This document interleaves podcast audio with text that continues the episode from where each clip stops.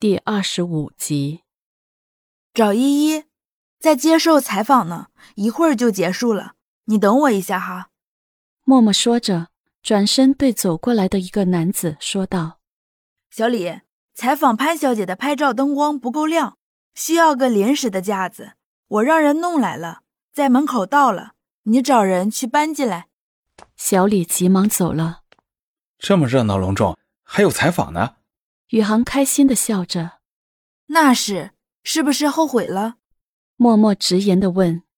宇航有些无奈的苦笑了一下，不会吧，我没看错吧？你不是说你不来吗？吕飞远远的走了过来，人家今天有时间，是不是啊？宇航，杨天琪给了他一个台阶。是啊，刚好有空。宇航脸皮薄，有些尴尬。你们先聊，我去后面采访完了，大家一起吃个饭。好久不见了，默默说。好，你去，我们等你。吕飞笑笑的说道。怎么的，还是觉得放不下？你刚来吧？后面的画看了吗？杨天琪好心的问。还没。宇航诚实的说。走，我们往后去，你去看看。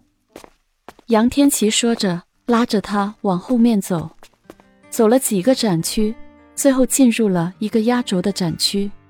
那里面只有一幅画，这幅画放在了展区的中央，背景板将它凸显出来，周围放满了粉色的玫瑰。这是一幅很大的油画，画上是一张英俊而潇洒的侧脸，眼神中的希望和光芒，光风霁月。璀璨无比，在朝阳中充满了神采。四周弥漫着桃花的花瓣，人在一个绝美的桃花源中，而在眼神延伸过去的地方，却是一片云水相间的广袤天地。那张脸，恰恰就是他，萧宇航。宇航，看看画的是不是很像？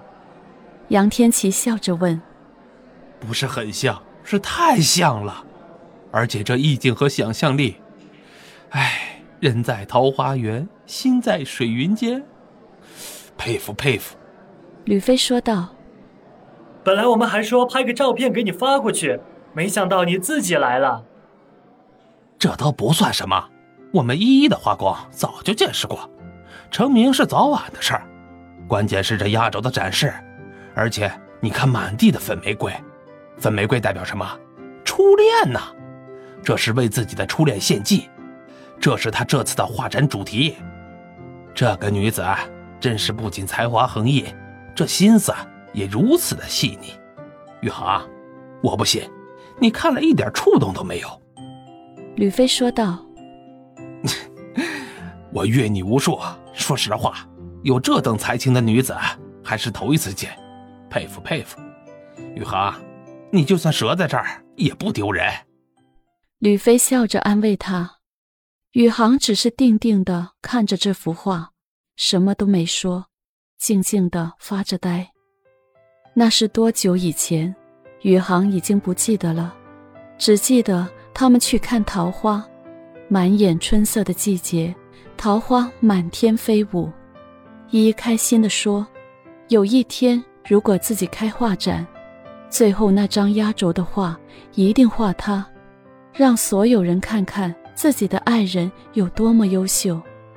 时光荏苒，物是人非，可是那句承诺依然在他的心里。他做到了，在他人生第一个辉煌的时刻里，他完成了他的诺言。他是那张最后的压轴画作。不仅如此。满地的粉玫瑰都在诉说着曾经初恋的美好。宇航还没回过神，就听到后面厅堂里传来叮当的坍塌之声，然后就有人喧闹了起来。几个人连忙顺着声音跑了过去，竟然是后面采访区的灯光支架坍塌了，不偏不倚砸在了依依的头上，他一下子就被砸晕了过去。默默连忙喊人备车。这时候，宇航、吕飞和杨天琪跑了过来，看到默默抱着倒在地上的依依，宇航飞奔过去，双手抱起她，就冲出了门外。杨天琪连忙开车，带着他们去了医院。依依怎么样了？默默着急地问护士。手术中你别吵，等着，完了会告诉你的。护士说完就进了手术室。哎，默默，你坐下，你晃得我头晕。吕飞快沉不住气了。我不是着急吗？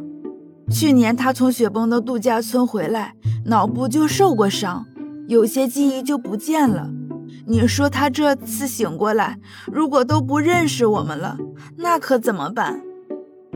你别吓唬人，一会儿潘伯父、潘伯母到了，你更别瞎说。杨天琪叮嘱道。果然，他们刚刚说完，潘永义和蓝玉彤就赶了过来，满眼的担心和惊慌失措。伯父伯母在手术，应该没有生命危险。吕飞赶紧迎过去安慰他们。怎么会这样？潘永义问。哎，都怪我，我想安排个采访，没想到场务的灯光架子出了问题，砸到了依依。默默感到很内疚。不怪你，默默，你也是好心想帮他，是他的命。玉彤反过来安慰着默默，可是默默还是哭了起来。别内疚，他不会有事的。